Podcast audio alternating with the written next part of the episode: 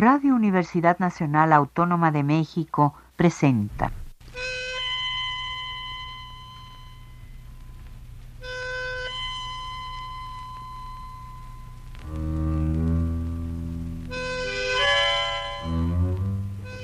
Cien años de tango.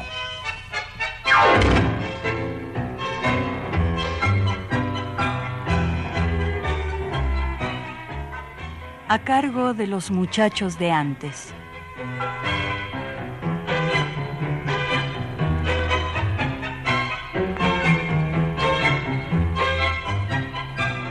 Buenas tardes amigos tangueros de todos lados. Bienvenidos una vez más a su programa Cien años de tango, el espacio en el cual puede recrearse la sensibilidad de todo aquel que vive intensamente ese fenómeno nacido en las orillas del Río de la Plata y que ahora podemos considerar nuestro sin importar nuestra nacionalidad. Los saluda Miguel García desde los estudios de Radio Universidad para hacer nuestro recorrido dominical a través de alguno de los caminos inagotables que nos ofrece esta música que nos apasiona. En esta ocasión, los invito a aguzar el oído para reparar en la presencia de un instrumento vital en la ejecución orquestal del tango. Me Alrededor de 1913 fue insertado el piano definitivamente en el conjunto instrumental dedicado a la interpretación del tango desde que Roberto Firpo tocaba en la orquesta del Tano Genaro Espósito. Se cuenta que los administradores del cabaret Armenonville convocaron a un concurso para elegir el conjunto típico que animaría las noches del recién inaugurado Edén Nocturno, y para ello uno de los favoritos era el Tano Genaro. La fortuna quiso que al aplaudir el público dejara escapar en coro y a gritos efusivos no el nombre del director, sino el del pianista, Roberto Firpo, quien desde entonces se ganó el lugar en el palco de tan lujoso centro de diversión. Ha pasado mucho desde entonces, y como instrumento conductor, por su disposición ágil, muchos músicos han fungido también como directores de orquesta sin necesidad de abandonar el piano a cambio de la batuta, pues su ductilidad facilita que el rol de la dirección se lleve a cabo desde el instrumento mismo. Lo que hoy les propongo, amigos, es que juntos hagamos un repaso por algunos de los músicos que forjaron un estilo de interpretación orquestal dirigiendo desde el piano. No vamos a hacer relato histórico ni rigor cronológico, salvo algunas anotaciones complementarias. Lo que sí haremos es un listado de pianistas directores de orquesta que vale la pena escuchar, pues dejaron huella. Y en ese tenor, ya que hemos mencionado al precursor, comencemos escuchando a Roberto Firpo. Los conocedores estiman que Roberto Firpo, el iniciador de la tendencia progresista en la música de tango, llevaba una carrera siempre a la vanguardia en cuanto a lo musical, pero a partir de la mitad de los años 30 cambió esa visión evolucionista por el retroceso. Formó un quinteto que evocaba la manera de tocar de su juventud. Escuchen amigos, cómo además de tratarse de un tango evocativo, el piano surge para dirigir al resto de los instrumentos con afanes de protagonismo por jerarquía.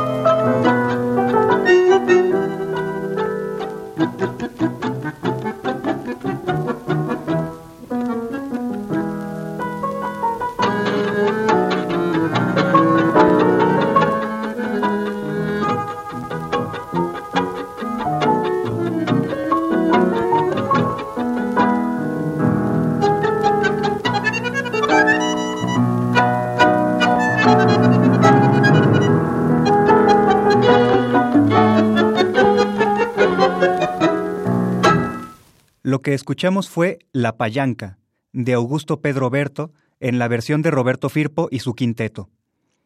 A continuación, para hacer un contraste con esa visión retrospectiva de Firpo en una de sus últimas grabaciones, les presento ahora una de las últimas de Juan Carlos Cobian. Cuando hablamos del rubro de la composición en el tango, estamos obligados a remontarnos a Cobian, pues su preparación académica le permitió aplicar recursos que en su época no se habían explorado, y estaba capacitado para interpretar con soltura esas piezas que en su momento debieron resultar rarísimas. Es él quien decidió que dentro de la orquesta al piano le vendría bien no solo conducir al resto de los instrumentos, sino tomar periodos de canto y rellenar silencios con notas sueltas y dibujos breves, sin dejar de lado la densidad que provocan las teclas graves. Escuchemos, pues, el tango de su autoría titulado El Motivo. Como les decía, amigos, una de sus últimas grabaciones, bien asentado su estilo y adaptado al avance y empuje de las orquestas de los años 40.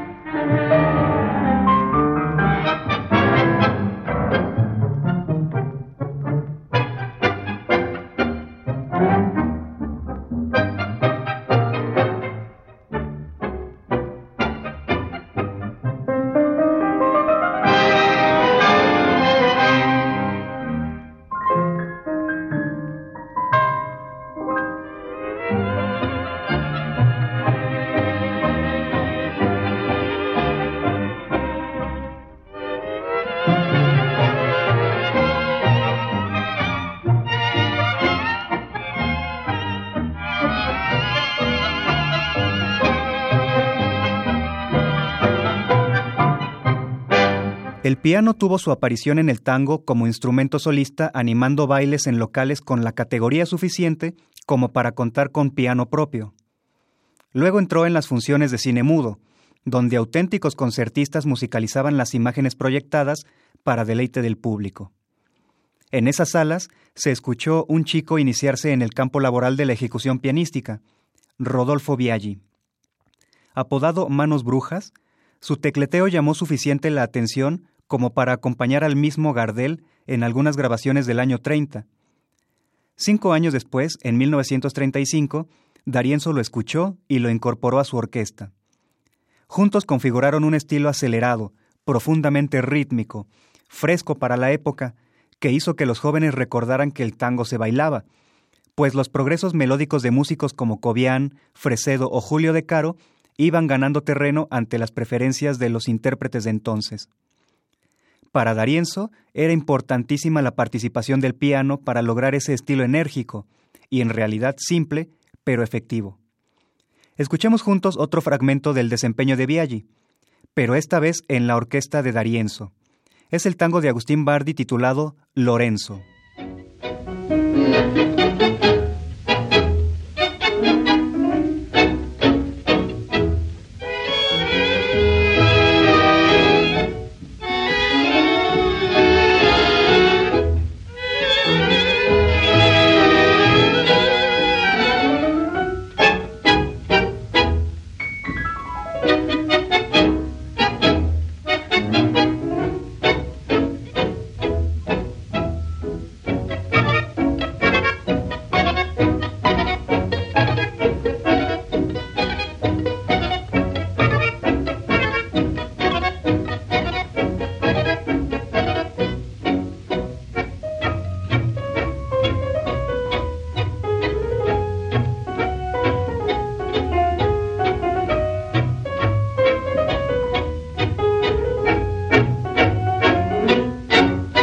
¿Notan la presencia insistente del piano en la marca rítmica, los adornos como chispazos y ese solo al final? Como director, Biaggi se llevó esos recursos, aprovechó que ya tenía un sonido personal constituido y le dio a su orquesta un estilo comparable con el de Darienzo, aunque sin que sea posible confundir a uno y a otro. A continuación, escucharemos el tango El Estribo, de Vicente Greco, a cargo de la orquesta de Rodolfo Biaggi.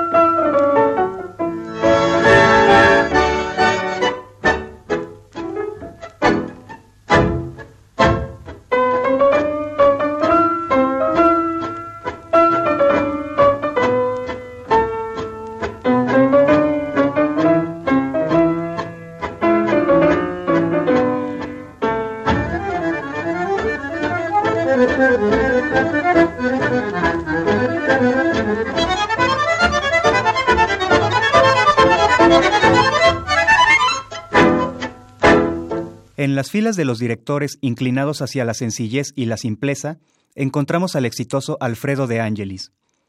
Tocó el bandoneón, aunque su instrumento definitivo fue el piano, desde el cual llevó la dirección de un conjunto muy longevo desde el inicio de la década del 40. José Govelo entiende el éxito de De Angelis como una respuesta a la extrema tristeza que había acumulado el tango hasta la aparición de su orquesta. Cuando en 1945 aparece Pregonera, nos cuenta, el tango ya había llorado mucho. La gran mayoría de las interpretaciones de Alfredo de Angelis llevan la presencia de la voz humana, acaso uno de sus mayores atractivos. Floreal Ruiz, Carlos Dante, Julio Martel, Oscar La Roca y tantos otros. Lo que escucharemos esta vez es un instrumental donde sobresale el piano. Cuando llora la milonga de Juan de Dios Filiberto.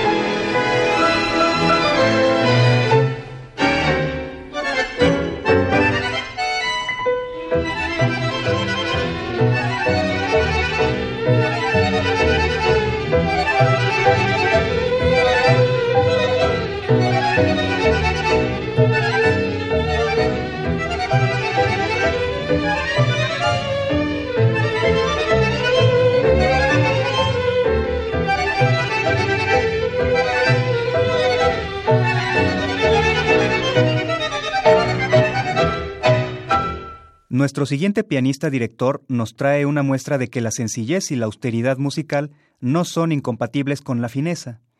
Se trata de Ángel D'Agostino. Con él se repite la teoría de que la orquesta adquiere relevancia gracias al cantor, que en su caso fue Ángel Vargas, conocidos en rubro como Los Ángeles del Tango. Eso en teoría, porque en su modalidad instrumental, D'Agostino nos dejó piezas de excelente manufactura, como Racing Club, de corte criollo, con sabor a tango, o el inolvidable Café Domínguez. Al escuchar a D'Agostino, se percibe una conducción auténtica, con pocas intervenciones protagonistas. Les presento a continuación una pieza donde resalta el sutil sonido de las teclas blancas y negras como acariciadas por el director. El título es Adiós Arrabal, de Bauer y Lenzi.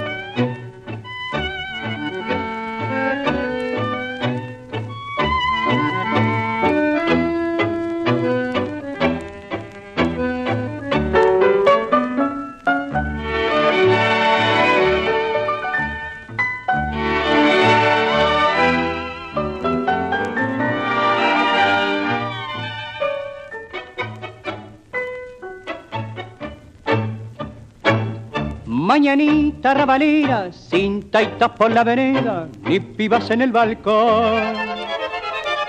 Tus faroles apagados y los guapos retobados en tu viejo callejón. Yo te canto envenenado, engrupido y amargado, hoy me separo de vos. Adiós arrabal porteño, yo fui tu esclavo y tu dueño, y te doy mi último adiós.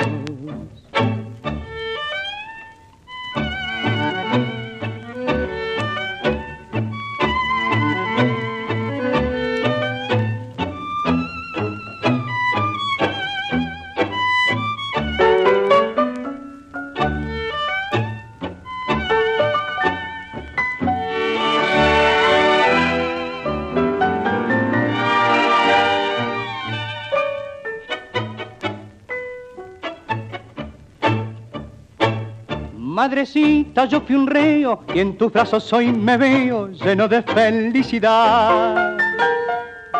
Dime mi buena viejita, ¿dónde está mi noviecita que no la puedo olvidar? Hoy ya vuelvo arrepentido, hecho más sombrío y más bueno a la vida del hogar. Perdóname que tu hijo tiene un pensamiento fijo y nadie lo hará cambiar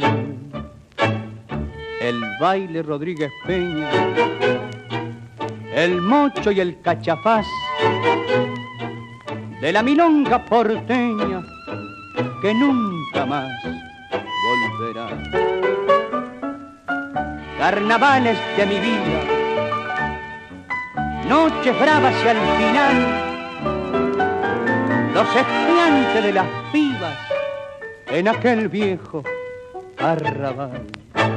Ya entrados en el terreno de la sencillez combinada con la fineza, llegamos a uno de los pianistas más celebrados por el público tanguero, Carlos Di Sarli. La modalidad de su ejecución fue modelada a lo largo del tiempo, desde sus inicios como pianista de una de las orquestas de Osvaldo Fresedo en 1925, pasando por la conformación de su primer sexteto de 1926 al 32, hasta su gran orquesta, que presentó en el año 1939. Su capacidad como ejecutante le dio la confianza para echarse en hombro su conjunto, y siempre prevaleció el sonido de su piano. Él mismo era una orquesta con su piano solo. Pero si bien su estilo tuvo la misma intención estética desde sus apariciones incipientes, se fue depurando hasta alcanzar el famosísimo estilo Di Sarli de los años 50. Sobresale esa marca con los graves del piano y los adornos sustanciosos de mano derecha. Los invito a escuchar el estilo elegante ya bien consolidado en la versión de Di para el tango Germain, de López Buchardo.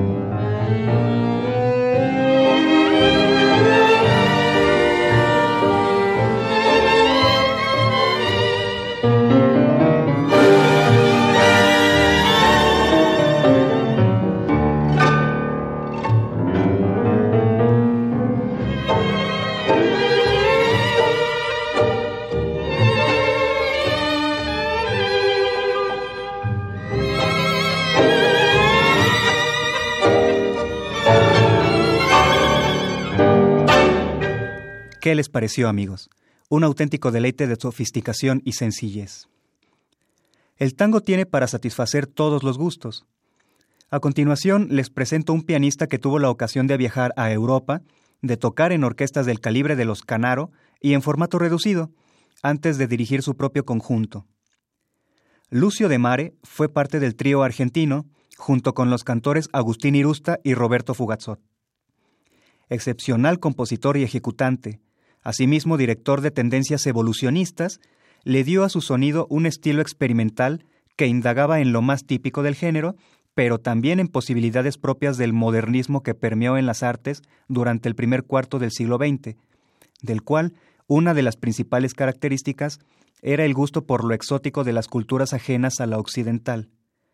Lo curioso es que para los europeos era tan exótico lo asiático y el Medio Oriente como lo americano. En fin, podemos rastrear el modernismo de Lucio de Mare en grabaciones como Oriente o Alucema. Para poder apreciar su conducta pianística, les propongo escuchar la grabación del tango No te apures, cara blanca, de Roberto Garza y Carlos Barr, con la voz de Juan Carlos Miranda.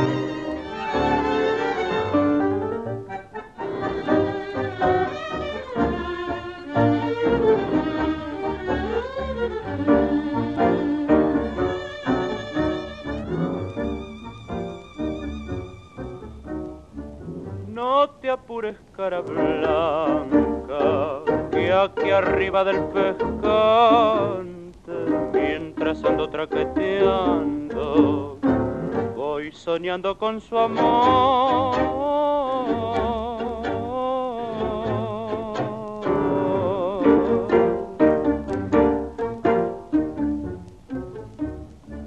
no te apures cara blanca no tengo quien me espere. Nadie extraña mi retardo, llegar. No te apures, cara blanca, que al llegar me quedo solo y la noche va cayendo y en su sombra los recuerdos lastiman más me achica el corazón salir del corralón porque me he perdido. Me tienta la ilusión que ofrece bodegón en su copa de olvido. Caña en la pena llama que me abraza, mal que no remedia pena que se agranda. Siempre lo mismo voy para olvidarla y entre caña y caña la recuerdo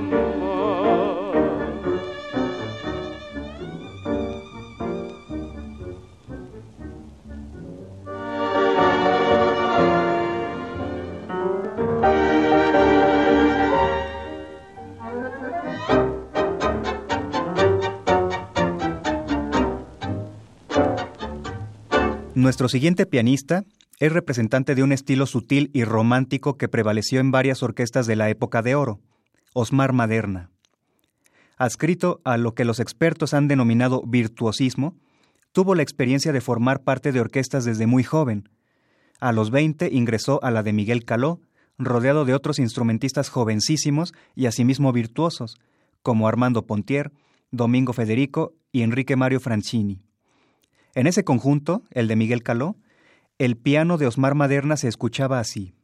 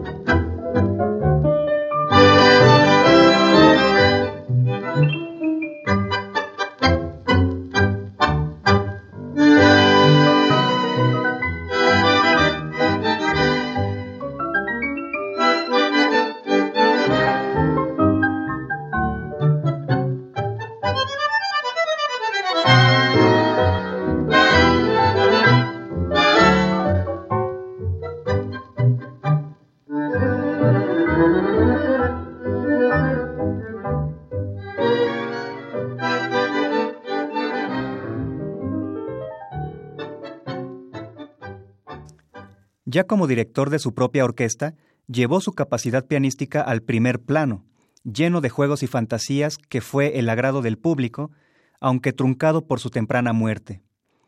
Lo que escucharemos ahora es de su propia inspiración y se titula Concierto en la Luna.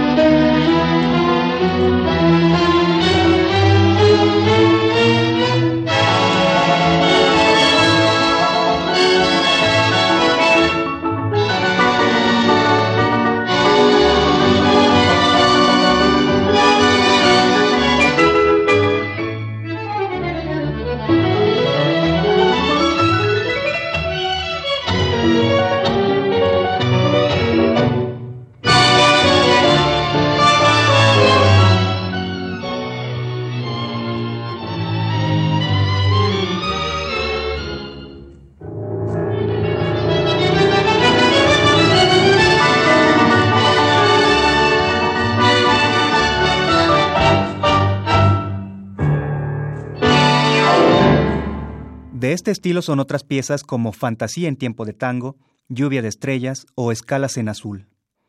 Todas de Osmar Maderna. Pasemos ahora a un pianista que fue más discreto como ejecutante, pero que contribuyó de manera importante al desarrollo cultural del tango desde la composición. Su nombre es Sebastián Piana. Hace poco tuvimos la fortuna de que mi compañero Jesús Martínez nos brindara una mención acerca de Piana, así que no profundizaré en su importancia ya demostrada. Solo señalaré que como director formó parte de una orquesta multifacética, que no tuvo reparos en incluir percusiones, lo cual hizo posible que transitara de lo más popular a lo más ortodoxo y a lo académicamente más sofisticado. Grabó poco, pero basta para disfrutar, a pesar del desgaste propio del paso del tiempo. Pongan atención amigos en ese piano, en esta versión del tango Se muere de amor, de Pedro Mafia y Cátulo Castillo, a cargo de la orquesta de Sebastián Piana y la voz de Jorge de Mare.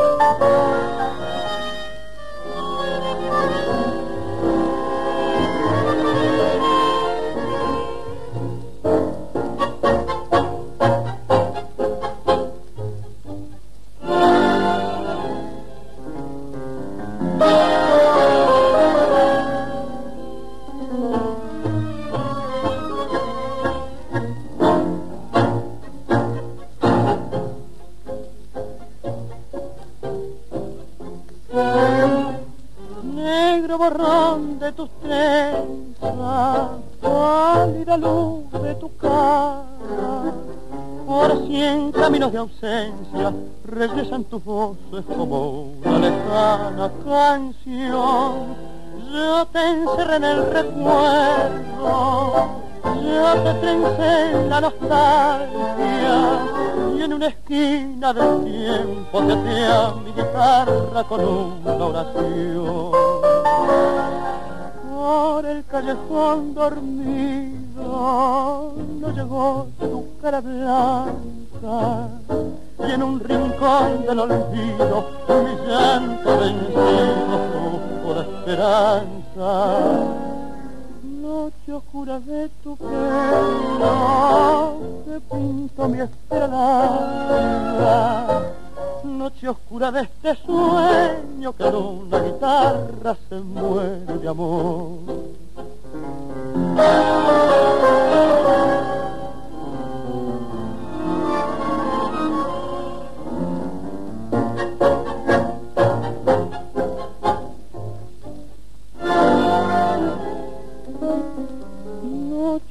de tu pelo que pinto mi espera. Noche oscura de este sueño que en una guitarra se muere de amor. Nuestro siguiente pianista es un caso muy especial. Orlando Goñi. Hizo auténtica escuela en el piano tanguero. Fue inspiración de muchos instrumentistas posteriores, con esos paseos bordoneados y notas bien entendibles, claras, como gotas de agua sobre más agua. Se le recuerda más como pianista de Troilo, pues al retirarse de su orquesta y formar una propia, su vida se truncó de manera abrupta, y como director llegó al disco en solo cuatro ocasiones, de las cuales no se conserva sonido de calidad. Escuchemos solo un fragmento del tango y siempre igual, con la orquesta típica de Orlando Goñi.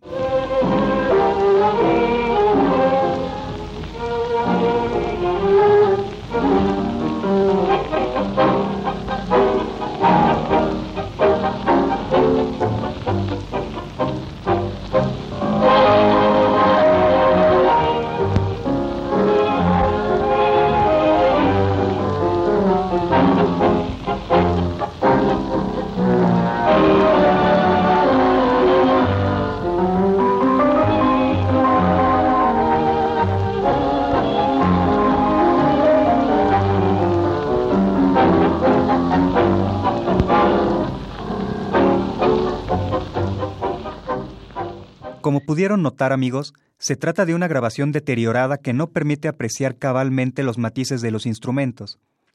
Por ello, les propongo que vayamos a una versión de la orquesta de Aníbal Troilo con Orlando Goñi al piano. Los invito a escuchar De pura cepa, de José Seglie, donde podremos darnos cuenta del talento excepcional de Goñi. A esta pieza Horacio Ferrer la bautizó como una auténtica milonga en concierto para piano y orquesta.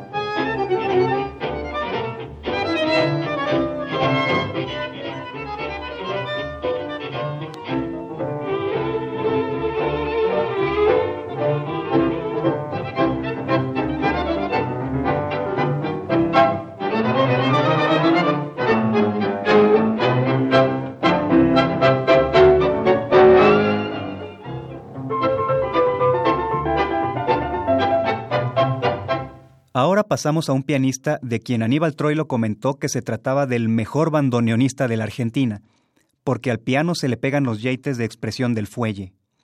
Horacio Salgán. Se trata de uno de los músicos más progresistas, inquieto y explorador siempre con su formación musical impecable, pero sin transgredir aquello que llamamos la esencia del tango. De él comentó Luis Adolfo Sierra que va siempre en busca del recurso armónico o del efecto de síncopa que apasiona a los partidarios del tango evolucionado y desconcierta a quienes se inclinan por las viejas formas. Y si en sus interpretaciones llega a sobresalir su intervención desde el piano, se debe a motivos puramente estéticos. El tango gana con Salgán.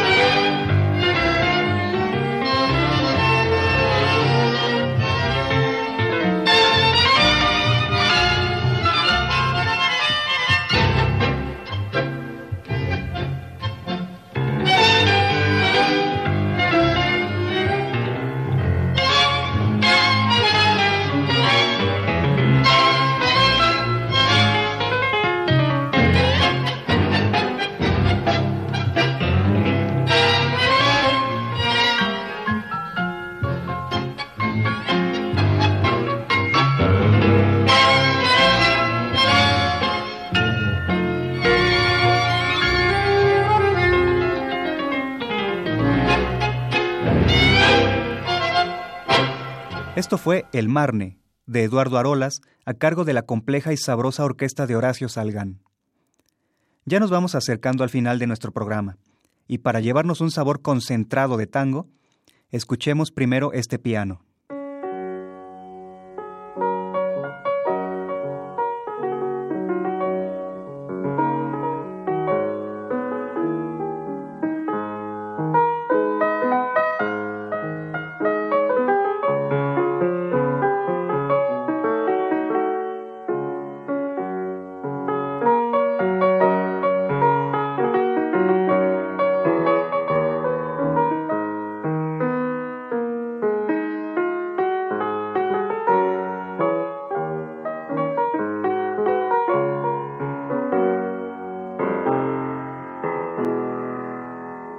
Esta es la primera parte del tango de Julio de Caro, Copacabana.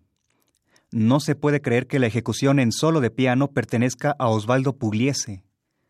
Tampoco ahondaremos demasiado en la figura de don Osvaldo, pues durante el año pasado mi compañero Fernando García Salazar lo hizo en un programa dedicado a él. Son raras las ocasiones en que Pugliese hizo intervenciones protagonistas dentro de la interpretación de la orquesta, pues siempre antepuso la conducción segura y el interés global estético, que no su lucimiento personal. El recargado e intenso marcaje rítmico rotundo que él desarrolló, conocido como yumba, es una de sus notas de distinción y uno de sus aportes más importantes a la música de tango. Escuchémoslo en una grabación de 1952, La Cachila, de Eduardo Arolas.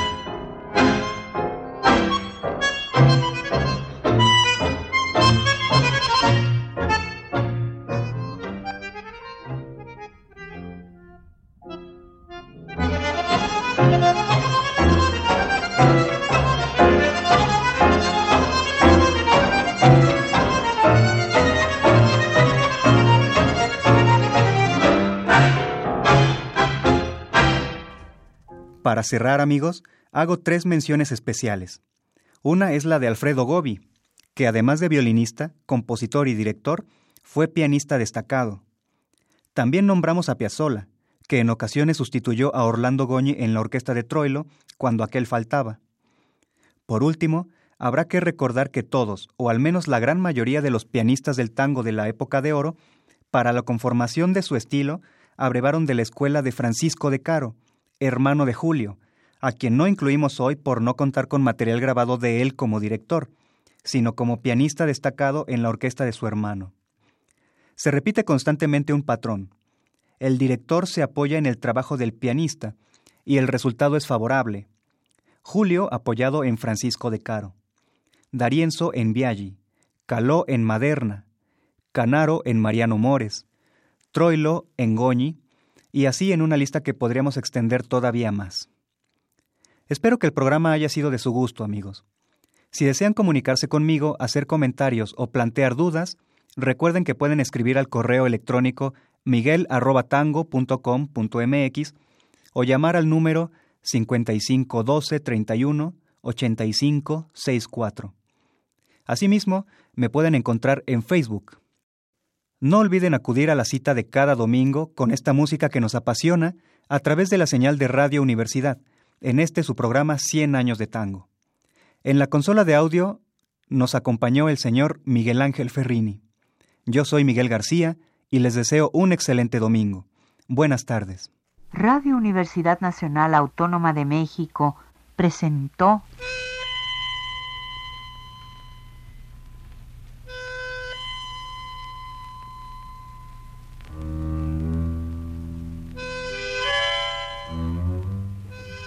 Cien años de tango.